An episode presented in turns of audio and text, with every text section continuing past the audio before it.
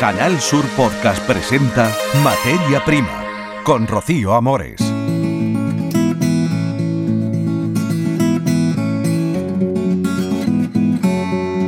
Saludos, hoy vamos a hablar en materia prima del cultivo del aguacate en la costa tropical. La empresa Biorigen, con sede en Vélez Málaga, ha ampliado en 3.000 metros cuadrados sus instalaciones. Aseguran que hay mercado para que la producción de frutas como el mango, la pitaya o el propio aguacate llegue muy lejos y se vive además un buen momento con una sombra, eso sí, que es la sequía. No llueve ni en Andalucía ni en el resto de España y esto ha provocado amenazas para la cosecha de cereales, almendros y otros frutales y hasta para el consumo de agua en pueblos y ciudades. Vamos a hacer un recorrido por la amenaza que supone y las temperaturas anormalmente elevadas que estamos teniendo en estos días a mitad del mes de febrero. ¿Saben ustedes que hay más camaleones por los invernaderos? Pues se lo vamos a contar también porque es una señal de que se está utilizando menos química y los productos son más saludables. Es un avance de lo que será nuestro podcast hoy en materia prima. Les saludamos Carlos Juan, en la realización técnica están Antonio Sánchez y Mariano Piedra y Rocío Amores. Escuchas Materia Prima, Canal Sur Podcast. Pues vamos a hablar de aguacate de la costa tropical. Lo hemos tenido en otras ocasiones en nuestros programas a la empresa Biorigen y vamos a hacer un repaso de cómo se está desarrollando la producción de frutas, no solo de aguacate, sino también de mango, pitaya y también de aguacate. Carlos, venga, cuéntanos. Las empresas del sector de los tropicales no dejan de crecer en Andalucía a pesar del complicado momento que atraviesa este sector debido a la pertinaz sequía que nos azota y que amenaza el futuro de las plantaciones en la comarca oriental. Impulsada por el tirón de la demanda de productos bio y por los nuevos perfiles comerciales, la firma orgánica Biorigen, que tiene su sede en Vélez, Málaga, acaba de acometer una ampliación y modernización de sus instalaciones. En este punto de la emisión podemos saludar a Juan Antonio López, que es director comercial de Biorigen. Saludos, Juan Antonio. Saludos, saludos a todos. a los pues, oyentes. enhorabuena por esa expansión eh, de las actividades empresariales. Estoy leyendo así, por ejemplo, que en este nuevo espacio disponen de sistemas de maduración más eficientes, un área de tecnología de calibrado adaptada a las circunstancias de mercado y un perímetro de logística que alberga soluciones de packing sostenible, de embalaje, para entendernos, ¿no? Sí, eh, realmente nuestra empresa está muy enfocada en el, en el tema bio y en la sostenibilidad de, de nuestro proceso productivo. Es por ello que siempre estamos eh, innovando y buscando soluciones en el mercado que sean compatibles con una eh, con al final con ser más eficiente y que nuestra huella de carbono sea la mínima posible para el medio ambiente. Sí, es, eh, había visto la especialización porque me imagino que entendéis que hay un nicho de mercado, como se dice en la teoría clásica económica, ¿no? que hay posibilidades de expansión y de crecimiento a partir de eh, la satisfacción del cliente por la certeza de que consume productos naturales y además con un impacto reducido al mínimo posible en los daños al propio medio ambiente por la huella de carbono, ¿no? Nos damos cuenta de que la, sociedad finalmente demanda eh, más, al final, un producto más, eh, más sostenible, que sea más respetuoso con nuestro con, con lo que nos rodea. Es por ello que, por ejemplo, nosotros utilizamos en, la, en lo que es el packing de, de piezas de fruta, pues de dos, tres piezas de fruta, utilizamos un, un plástico que no es plástico, es celulosa de arroz, eh, dura dura seis meses, es totalmente biodegradable. Entonces al final pues eso no deja no deja huella, eh, se, se, recicla solo, lo mismo que eh, los materiales compostables que utilizamos para para los cartones y, y todo eso en base. Al final lo que buscamos es que no que no se no, no contaminen más en, en nuestro Qué bien. en nuestro entorno. Bueno, eh, ¿qué productos comercializáis en Biorigen? Porque me parece que hay más que mangos y aguacates, ¿no? Hay más que mangos y aguacates, aunque nuestros fuertes eh, son esos productos tropicales, eh, tenemos otros como la pitaya, que también se conoce como el dragon fruit, el maracuyá, o fruta de la pasión, también el aloe vera, también tenemos o sea que son productos que en la zona por nuestro nuestra tipología de nuestra climática eh, podemos podemos llevarlo a cabo y, y, al final pues poco a poco se van demandando cada vez más en, los mercados. Bueno, la pitaya empieza ya a ser un poquito más eh, conocida. Eh, a lo mejor el kumquats no tanto. Yo mismamente cuando lo veía escrito en la documentación para este diálogo, pues bueno, también me preguntaba exactamente qué es y como quizá algunos de nuestros oyentes se lo pregunten, porque es kumquats, escrito con K y con Q, eh, la segunda con Q, exactamente cuando decimos un kumquats, ¿de qué estamos hablando, Juan Es una, es una, es un cítrico, bueno, es una pequeña naranja que tiene la particularidad que, que su, su piel es comestible. Entonces eh, se utiliza mucho en, en ornamentación, tiene un sabor muy ácido, eh, y muy característico. Entonces eh, se suele utilizar en cocina un poquito más, más cuidada y detallista.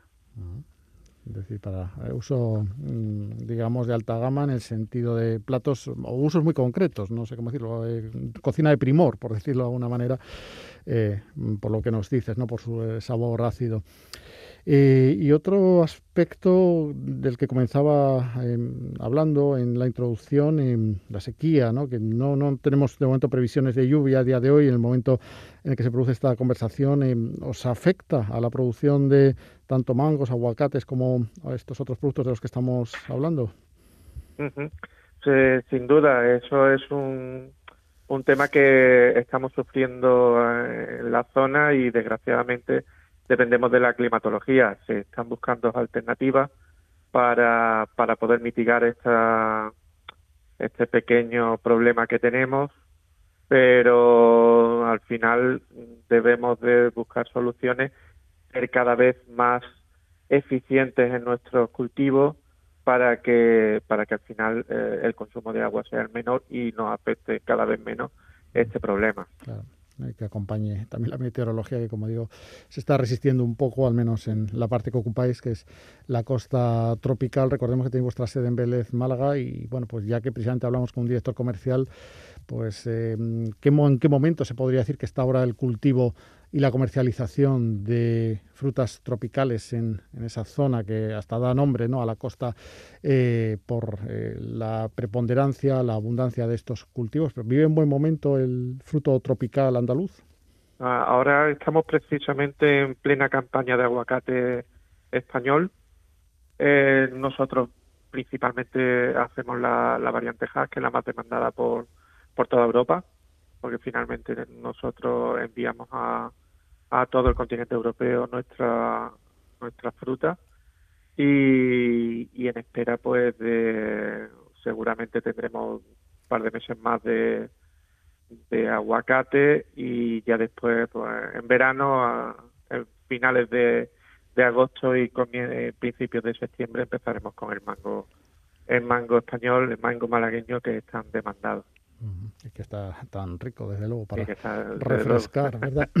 para comerlo eh, viendo el mar o, bueno, pues en la montaña donde cada uno eh, se encuentre en el momento de disfrutar de este manjar de nuestra tierra que, entre otras empresas, eh, ponen en el mercado Biorigen. Estamos hablando en sentido con Juan Antonio López, que es director comercial de esta firma radicada en Vélez Málaga, a quien de nuevo felicitamos por esa ampliación eh, que creo que suma 3.000 metros cuadrados, me ha parecido, sí, 3.000 metros cuadrados adicionales junto a las instalaciones que ya teníais donde pues distintas áreas de tecnología de calibrado, packing sostenible, sistemas de maduración, etcétera. No sé si nos dejamos algo que quieras añadir en este diálogo, Juan Antonio. Nada, eh, seguir apostando por un futuro ecológico, que nosotros seguir, eh, buscamos que la, la sociedad siga encaminada en ese en, en ese, en esa senda que es la, la que vemos que es mejor para la sostenibilidad de nuestro nuestro planeta, que es el único que tenemos y tenemos que cuidarlo y en ello estamos, en ello estamos. Estupendo, Juan Antonio. Pues un placer hablar eh, contigo en este programa y en esta emisión de podcast también de Canal Sur Radio. Un saludo.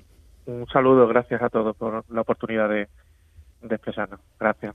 Materia Prima, con Rocío Amores. Vamos a hacer un repaso ahora por toda Andalucía para hablar un tema muy candente que es la sequía.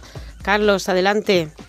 La falta de lluvias en el campo de Andalucía nos ha llevado a una situación de alerta extrema para la agricultura y la ganadería. En enero las precipitaciones han descendido un 85% respecto a otros años. Los cereales de invierno como el trigo se encuentran en situación preocupante y las siembras se están secando. Los agricultores están retrasando ante la incertidumbre la siembra de cultivos de primavera, nos dicen. En Asaja, en la provincia de Córdoba, lo hace uno de sus técnicos, Eduardo Erasa. Los cultivos necesitan su ciclo de agua, como los trigos, las cebadas, los cultivos de invierno. Actualmente no están perdidos, pero sí que es verdad que su desarrollo fisiológico empieza a, verse hombre, seriamente, digamos, damnificado. Entonces, todavía es pronto para decir que se han perdido en su totalidad que tienen un daño irreparable, pero depende de lo que pase en el mes de febrero, pues sí que vamos a ver cultivos que, se pueden echar a perder, como hemos visto años duros de sequía. En cuanto a los pantanos, el nivel medio está en el 29%, algo menos, de su capacidad y seis áreas de la cuenca hidrográfica del Guadalquivir están en situación de emergencia. Son las que están en Bembeza, Retortillo, Sierra Bollera, Guadalmellato, Dañador, La Olla de Guadix y Rumblar, en la provincia de Jaén. En los pantanos de la cuenca mediterránea la situación es también muy preocupante. Este año se ha producido un descenso del 16% en el agua embalsada. En la provincia de Almería ha llovido una tercera parte de lo previsto desde el mes de octubre. Los empresarios más afectados son los que se dedican a la ganadería y al cereal, que están en una situación crítica. Empresarios como Antonio Punzano. Esto nos ha llevado a incrementar aún más si cabe los costes de producción, ya que tenemos que aportar eh, materia prima a los animales que en una situación normal lo cogerían del campo. En Almería creen que este año no podrán recibir los 50 hectómetros cúbicos que deberían llegar del pantano del Negratín, que tiene en la actualidad 160 hectómetros cúbicos. Es necesario que alcance los 210 para restablecer el suministro. En el regadío también están preocupados por los altos costes del agua desalada. José Antonio Fernández, presidente de la Federación de Regantes de Almería. Quieren intercambiar 100 hectómetros cúbicos del Tajo Segura por agua de lo que es eh, la desaladora de Torrevieja y nosotros no podemos aceptar las condiciones que nos dan. El agua al Tajo Segura llega a Almería a 16 céntimos y si es desalada el coste ascenderá a 0,50 hasta el año 2025. La escasez de lluvias y las temperaturas suaves también hacen proliferar la procesionaria, una plaga habitual en los pinares. En la provincia de Huelva, la mayor parte de los municipios han adelantado los tratamientos para evitarla, muchos de ellos frecuentados como zonas de ocio y de recreo. Este año los técnicos han empezado a actuar en el otoño, detectando que el insecto se encontraba ya en estado larvario. Gema Domínguez es la concejala de Medio Ambiente en Palos de la Frontera. Entre invierno y primavera es cuando se, suele hacer. Aquí, concretamente, lo hacemos en esta fecha eh, porque empieza a detectarse ya también pues, las bolsas de, los gusanos, de la procesionaria en las copas de los pinos. Vemos por último los efectos que la falta de precipitaciones tiene en cultivos como los que se producen en la costa tropical de Granada, la campaña de aguacate y chirimoya que está en juego. La falta de agua provocó este pasado verano una merma del 50% en la cosecha en la localidad de la costa granadina de Almuñécar. Los cultivos que se riegan con aguas de superficie, unas 500 hectáreas, lo hacen cada 75 días. La mala situación del acuífero está perjudicando también a las 2.500 hectáreas que se riegan con pozos, nos cuenta Joaquín Montes, portavoz de la Asociación de Agricultores Costa Tropical de Granada. Vemos que el acuífero tiene unos niveles, está por debajo del nivel del mar ahora mismo. Eh, ya vemos que hay algo de introducción marina en los pozos que están más bajos, más cerca del mar. Para la recarga del acuífero está negociando con la mancomunidad de municipios un acuerdo sobre el precio por utilizar la tubería que traslade el agua desde el sistema de presas Bezna-Rules y para la reutilización de aguas residuales esperan igualmente la cesión del terreno para construir una estación de bombeo. Estamos con Alberto Urea. Bueno, él es docente, es profesor, es biólogo y está haciendo un blog muy interesante en el que habla de muchos asuntos que son típicos de Almería, de historias relacionadas con el medio ambiente y de historias relacionadas un poco con los parajes naturales, con la flora, con la fauna, en el que se pueden hablar y se pueden ver eh, muchísimas historias de naturaleza. Eh, por ejemplo, el camaleón como indicador de calidad ambiental. Vamos a ver, Alberto, cuéntanos, muy buenas, muy buenas. Muy buenas, eh, Rocío. Bueno, va por, temas, va por temas, ¿no? Entonces, bueno, vamos a hacer un repaso a esos temas que estás haciendo tú sobre agricultura. Sí, pues estoy, eh, digamos, abordando historias sobre nuestra agricultura Y, por ejemplo, pues estamos haciendo cosas muy buenas en esta agricultura, como por ejemplo, cada vez nos estamos enfocando más a la agricultura ecológica, con el control biológico, la polinización natural. Y mi sorpresa fue pues que cada vez pues me estoy encontrando más camaleones fuera de los invernaderos. Muchísima gente me está también comentando, cada vez veo más eh, camaleones en tal paraje, cerca siempre de los invernaderos. Y claro, lo comparé con hace 25 años, cuando era muy difícil ver camaleones fuera de los invernaderos. Y la relación que yo vi es que, claro, hace 25 o 30 años, cuando nuestra agricultura estaba utilizando muchísimos productos químicos muy tóxicos para la fauna exterior de los invernaderos, como grillos, saltamontes, pues claro, los, los camaleones ingerían por productos tóxicos, ¿no? Insectos tóxicos. Pero claro, ahora estamos utilizando un control biológico que cada vez utilizamos menos insecticidas, con lo cual los camaleones están comiéndose ahora unos saltamontes, unos grillos, por libres de tóxicos, ¿no? Por eso ahora mismo es más fácil encontrar camaleones en los alrededores de los invernaderos de Almería. Bueno, pero ¿y en qué medida se encuentran camaleones? Bueno, vamos a hablar un poquito del camaleón, ¿no? Por qué se encuentran en las inmediaciones de los invernaderos y bueno, y, si se reproduce mucho, ¿se produce algún desequilibrio o desajuste biológico o no? No, los, camaleones siempre han sido una fauna que ha estado siempre, antes de los invernaderos existían, estaban aquí en, en estas praderas mediterráneas. Cuando empezaron a ponerse invernaderos, cuando hace 30 años solamente se utilizaban prácticamente productos tóxicos, pues la fauna alrededor de los invernaderos pues quedó bastante tocada. Ahora, cuando ya de hace ya 10 años se está cambiando ya el paradigma, el modelo de la agricultura, se está viendo reflejado en la fauna exterior y entre ellos los camaleones, que lo encontramos en zonas muy concretas, muy localizadas, pero donde hay árboles y hay invernaderos, pues por ahí están, están, están allí. Con un poquito de paciencia lo encontramos. Bueno, ¿y para qué son beneficiosos los camaleones? Vamos a hablar un poco de, de ellos. Sí, bueno, por un lado, los camaleones pues, también, digamos, ingieren, eh, por ejemplo, insectos que son, que por ejemplo, si entra un saltamonte o un grillo dentro de un invernadero, pues hace daño, eso lo saben muy bien los agricultores. Pero para mí el valor principal que tiene un camaleón fuera de un invernadero es que es un, un indicador de la calidad excelente de la agricultura ecológica que se está haciendo ahora mismo. Por tanto, para mí es casi, lo pondría de modelo, ¿no? Es decir, bien, tenemos una agricultura ecológica dentro de los invernaderos, estamos utilizando fauna auxiliar, pero es que eso se está reflejando fuera de los invernaderos. Por ejemplo, de cara al marketing en, los mercados europeos, no estaremos haciendo tan mal la agricultura ecológica en Almería cuando tenemos una fauna muy representativa como pueden ser los camaleones, ¿no? Bueno, ¿y, ¿y dónde más hay camaleones? Fuera de Almería, fuera de en el campo, no sé. Sí, bueno, aquí en Almería hay zonas, eh, por ejemplo, eh, en la zona de Punta Encina tenemos camaleones, en la zona de entre Agua Dulce y Roquetas, y en, en bastante mancha entre, entre en esas 30.000 hectáreas de invernaderos. Luego está muy localizado en la montaña, en la Sierra de Gado, tenemos también camaleones, y en distintas manchas, eh, por ejemplo, en la zona de Cueva de Almanzora y Vera, en la zona de, la Sierra Almagrera hay tantos camaleones que se están introduciendo en los jardines de las casas. O sea que tenemos una buena una buena colonia de camaleones en, en Almería. Comen grillos, ¿no? Comentaban. Sí, comen insectos, grillos, orugas, mariposas, en fin, que, que, digamos que son también beneficiosos porque ya vuelvo a repetir, mariposa que entra en un invernadero, pues pone huevos, pone larvas y come y come nuestros pimientos, ¿no? Eh, atacan directamente a, a mucha fauna que, que, que, los agricultores no les gustaría ver dentro de su invernadero. Bueno, ¿y quién se come al camaleón? ¿Se lo come algún otro bueno, Eh, sí, no, ya por ejemplo ya los, camaleones si tienen también mucha, muchos enemigos, pues los gatos, los perros, en fin, lo que tenemos aquí ahora eh, son quizás sus principales depredadores. Y luego los coches, porque cuando están en la época de celo, pues empiezan a cruzar por las carreteras y ahí la verdad que a veces se atropellan bastante camaleones. ¿no? Se reproducen por huevos, ¿no? Eh, sí, son reptiles, son reptiles y ponen sus huevos en, la tierra, entre, los arbustos, sí. Bueno, en peligro de extinción entonces en Almería no está, porque está muy adaptado y bueno, y se está extendiendo.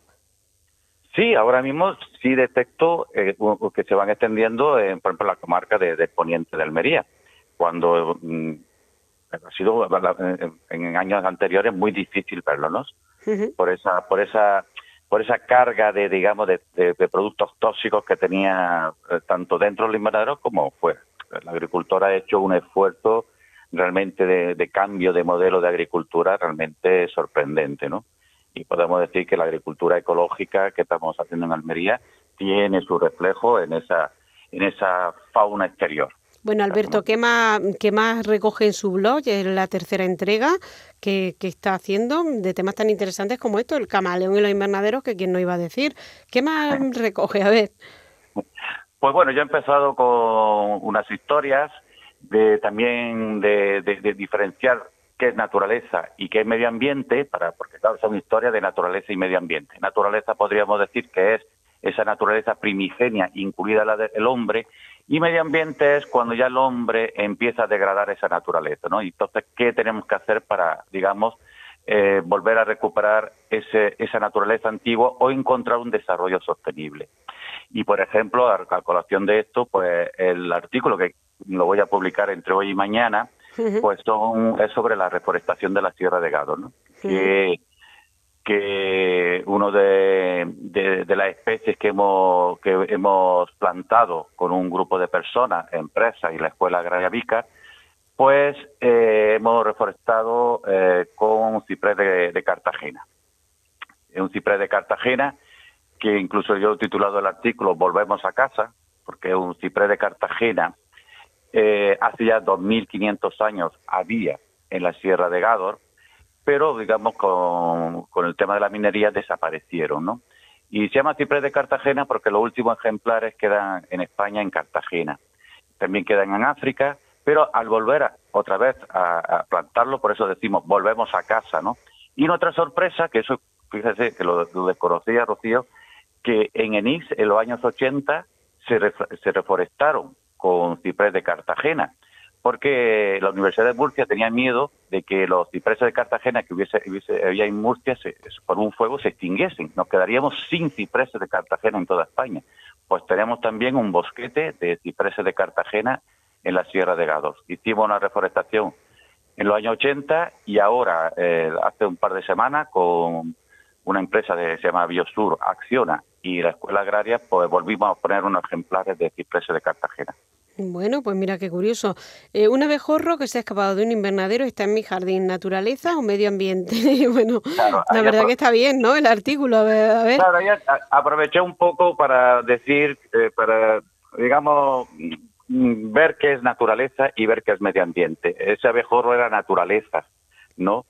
Pero está en un jardín que es medio ambiente. Digamos, nosotros los humanos pues hemos hecho nuestras casas y hemos alterado el medio ambiente pero cómo podemos llegar a, digamos, un equilibrio, a un desarrollo sostenible, ¿no? Poniendo jardines para que faciliten que la polinización con la abejorro, en fin. Es un poquillo una, una pequeña explicación, sobre todo para que tener claro qué es naturaleza y qué es medio ambiente. Bueno, y ese blog lo recoge entre clase y clase, la Escuela Agraria de Vícar, se lo sugieren los alumnos también cuando se están formando para ser agricultores, o lo leen y le dicen que interesante o qué. Sí, no, es de todo un poco, es un poco, voy reflejando un poco mi experiencia de día a día con el alumnado. Aprovecho esas historias también para, para, para inculcar un poco la concienciación ambiental en el alumnado, ¿no? Estamos preparando para que sean futuros técnicos agrícolas, pero que no se olviden de que tiene que llegar siempre a un compromiso con el medio ambiente. Eso es bonito. claro, por eso, eh, si tienen invernaderos, en su momento porque pongan eh, setos alrededor de los invernaderos, que fomenten el control biológico para conseguir una agricultura ecológica, que hagan actuaciones, que hagan actuaciones como si están en empresas que sean sostenibles con, con el medio ambiente o acciones sociales, porque las empresas están efectivamente para ganar dinero, pero también tienen que destinar parte de su beneficio para hacer actuaciones medioambientales o sociales, ¿no? Bueno, ¿se ¿tiene ya pensado cuál es el siguiente tema del capítulo? ¿Cuál va a ser? Pues sí, estamos ahora vamos a seguir un poquito con la reforestación de la Sierra de Gádor, porque, eh, por ejemplo, uno de, los problemas que podemos tener con la reforestación de, la escasa vegetación que hay ahora mismo en la Sierra de Gádor es que si cae una lluvia, una, gota fría, ¿no? Pues mm, puede venir riada desde la sierra hacia, hacia la, comarca del Poniente Almería. Entonces, lo que queremos, quiero, eh, digamos, eh, sensibilizar a la sociedad de que tenemos que reforestar esa tierra no solamente para volver a ayudar a, quitar un poco de salinidad a los acuíferos, sino que también para evitar esa riada catastrófica. ¿no? Bueno, pues ya ven ustedes que la naturaleza, la agricultura, el medio ambiente son todo uno y tenemos que estar y apostar por ello. Alberto Urea, muchas gracias por estar con nosotros, hablándonos de la naturaleza y hablándonos también del medio ambiente y de todo lo que hace personalmente en su blog y también como profesor de, de la Escuela Agraria de Vicar. Gracias, Alberto. Nada, muchísimas gracias a vosotros. Pues esta es nuestra oferta para el día de hoy. Que sean ustedes muy felices y nos reencontramos cada semana con un nuevo podcast aquí en Materia Prima en nombre de todo el equipo. Ya saben que pasen unos buenos días y que sean felices. Gracias por acompañarnos. En Canal Sur Podcast han escuchado Materia Prima con Rocío Amores.